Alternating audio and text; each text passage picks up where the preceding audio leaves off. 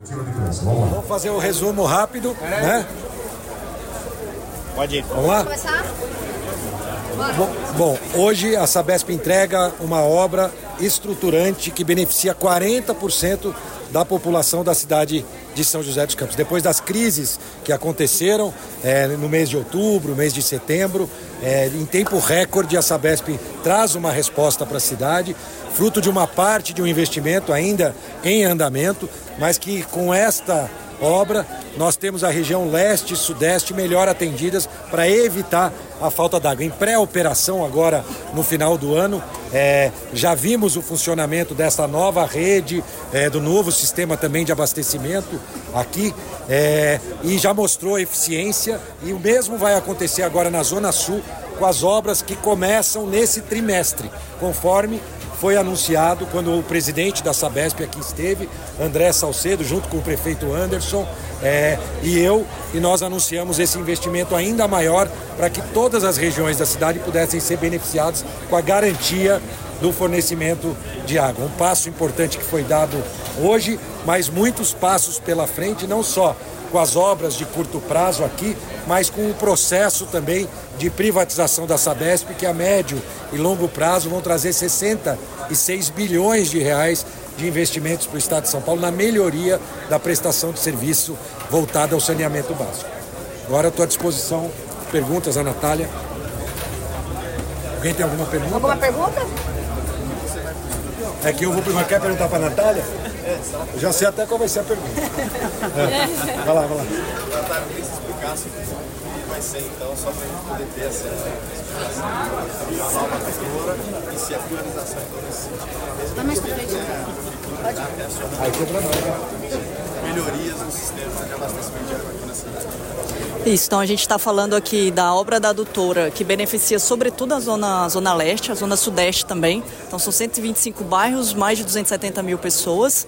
E aí a ideia é que a gente combata sobretudo a intermitência. Tá? Então esse é o foco aqui. É, o valor total de 53 milhões. Então, o que, que a gente está falando? Né? Em obras, de, de, obras imediatas que a gente precisa fazer, porque a gente sabia que precisaria melhorar. É, em paralelo, a gente tem discutido com a prefeitura esse novo contrato. Nesse novo contrato, a gente vai dobrar, na verdade, são 70% de investimentos a mais por ano. Então, estava prevista 90, a gente está falando em mais de 160 milhões, aliado a uma redução. Quando a gente fechar o contrato, fizer a operação da digitalização, é, em redução imediata da conta e de uma forma sustentável a longo prazo. É, e tem também que a gente veio é, identificando junto com a prefeitura mais de 50 mil pessoas que hoje não têm nem acesso à água, que são os terrenos que o, o governador comentou. É, essas pessoas a gente precisa colocar dentro. Então a gente tem essa oportunidade hoje de fazer isso pensando em longo prazo. Em quando? Né? 2060, uma vez que o contrato atual é até 2038. Então é isso que a gente está discutindo, curto, médio e longo prazo, que é o que a gente faz no governo do Estado de São Paulo.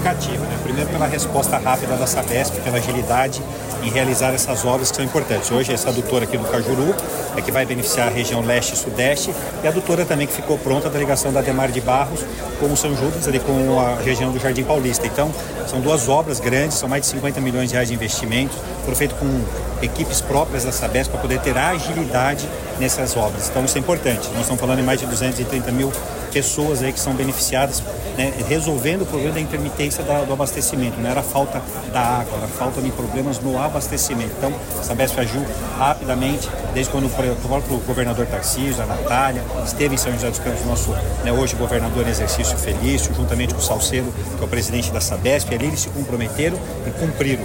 Né, tanto de antecipar alguns investimentos, como também de anunciar novos investimentos. E também já está em andamento, em análise de, de documentação de uma nova uma empresa para executar as obras na região sul. Então a região sul também vai sofrer agora novos investimentos, mais de 20 milhões, 27 milhões de investimentos. E essa obra da região centro também vai beneficiar a região norte da cidade, né? Porque aí você tira uma pressão do abastecimento da norte. Então são obras que estão beneficiando toda a cidade de São José dos Campos. PSD, né, para eleger candidatos do PSD daqui da região? Olha, na verdade, o que a gente espera, a expectativa é que os grupos políticos né, nas cidades reproduzam os apoios políticos que nós temos no governo do Estado. Nem sempre isso acontece porque cada cidade tem uma realidade local que às vezes não reproduz né, as parcerias é, do governo do Estado em cada cidade. Eu vou estar à disposição para ajudar né, os candidatos que representarem este grupo é, que está atuando em conjunto com o governo do estado. Então, sim, estarei à disposição, mas na verdade aguardando para ver onde eu posso ajudar, claro, dentro é, do horário que eu posso fazê-lo, dentro da legalidade necessária, mas estarei à disposição desse grupo que já apoia o nosso governo, o governo Tarcísio de Freitas, e que terá candidatos também nas respectivas cidades do Vale do Paraíba e do Litoral Norte. Então esse é o trabalho conjunto que nós iremos fazer e sempre que for convocado eu vou me colocar à disposição porque é uma região onde eu tenho uma afinidade grande e um contato com esses gestores, sejam aqueles que buscam uma eleição ou aqueles que estão atrás da nova e da sua possível reeleição, aliás, o caso aqui de São José dos Campos.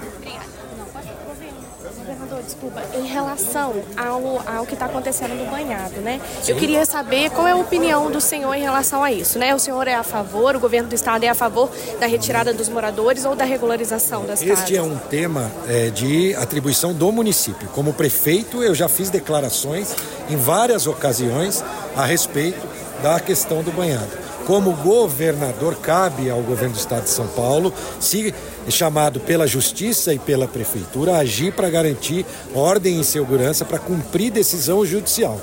Então não é uma questão de, um, de uma opinião por parte do governo estadual ou não. O que a gente tem visto e tem acompanhado é que a Prefeitura de São José dos Campos fez uma proposta concreta para que aquelas pessoas previamente cadastradas, já no cadastro que foi feito anteriormente, tenham a garantia de várias opções de moradias. É isso que a gente tem visto. Eu, como prefeito, já fiz grandes declarações a respeito disso, como governador, e ainda mais hoje, como governador em exercício, cabe é, o meu apoio é, através da Polícia Militar, se a Justiça sim convocar. Agora, essa ordem está suspensa, então nós estamos aguardando os desdobramentos, que são ações entre a Prefeitura, Defensoria, Ministério Público, é, Justiça, ou seja, poderes distintos do Poder Executivo Estadual.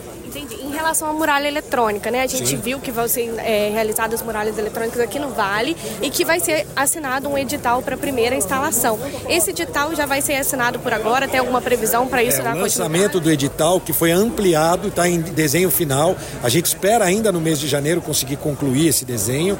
É, nós temos pressa né? Mas a pressa necessária para fazer um edital bem feito, porque ele vai servir de modelo para as outras regiões. São José vai ser a primeira região.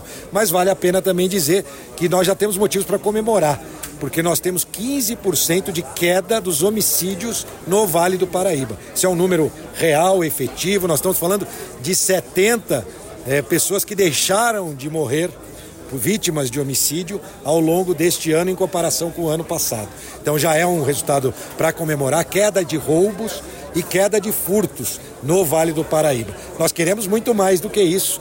Nós queremos ver o Vale ainda melhor e o litoral, por isso a muralha vai ser tão importante. Vai, o edital vai ser lançado por agora, então? Sim, a gente. É, a data é o primeiro trimestre, mas nós estamos trabalhando ainda para fazê-lo neste mês de janeiro. Uma última pergunta, governador, em relação à CPI das ONGs. O senhor é a favor dessa, né? Como a gente sabe da sua defesa na Cracolândia, o senhor é a favor dessa CPI que investiga o Padre Júlio e as outras instituições? Qual que é o seu posicionamento ah, sobre CPI que você fala é que está acontecendo na cidade de São Paulo. Isso. Então, é uma atribuição dos vereadores da cidade de São Paulo. Né? A gente, como governo do estado, vai continuar trabalhando na questão das cenas abertas de uso. Eu não gosto de chamar de Cracolândia, porque associa a um parque de diversões. E para nós aquilo está muito longe de ser um parque de diversões. São pessoas que estão em vulnerabilidade, sofrem com uma doença. A gente chama de cenas abertas de uso até por respeito àquelas pessoas. É lá a gente trabalha em conjunto com Igreja Católica, com Igreja Evangélica, com entidades, com as associações, com é, o Narcóticos Anônimos, com Amor Exigente. Esse trabalho conjunto é que para nós faz a grande diferença. Agora, essa investigação aberta pelos vereadores da Câmara Municipal é uma atribuição dos próprios vereadores. O trabalho do Estado não terá qualquer tipo de mudança ou interferência é, ao longo dessa CPI. É claro que depois que ela for concluída, se existir alguma coisa em algum sentido em relação às entidades que estão ser, que serão eventualmente investigadas, o Estado vai estar acompanhando e vai estar atento. Mas é uma, uma atribuição específica da Câmara do Poder Legislativo Municipal.